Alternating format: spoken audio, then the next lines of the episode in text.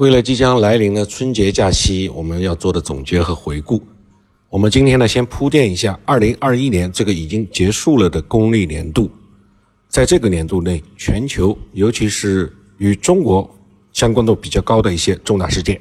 一月份呢，美国选举结束，特拜之争，也就是特朗普和拜登的竞争尘埃落定，拜登成功的当选为美国总统。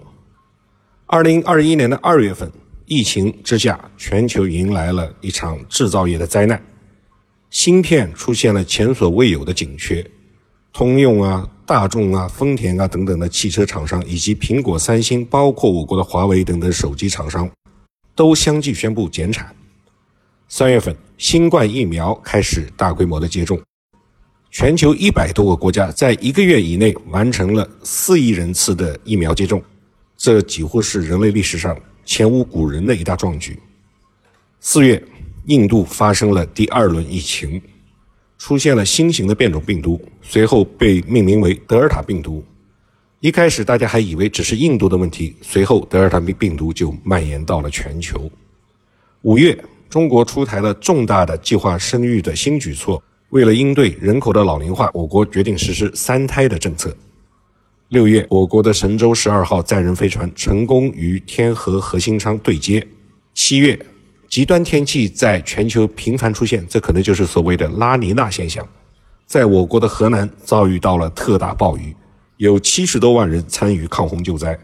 同月，我们国家教育行业的双减政策落地，改变了整个教培行业的生态。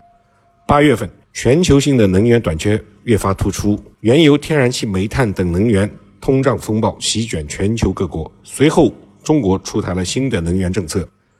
九月份，在加拿大被监禁一千零二十八天的华为孟晚舟回国。正如孟晚舟在登机之后所发的一条朋友圈，他说：“没有强大的祖国，就没有他今天的自由。”十月，全球知名的社交媒体公司 Facebook 正式更名为 Meta（M-E-T-A）。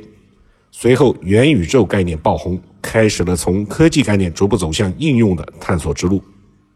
十一月，EDG 夺冠，开启了中国的电竞行业新的里程碑。十二月，全球首座球床模块式高温气冷堆核电站——华能石岛湾核电高温气冷堆示范工程送电成功。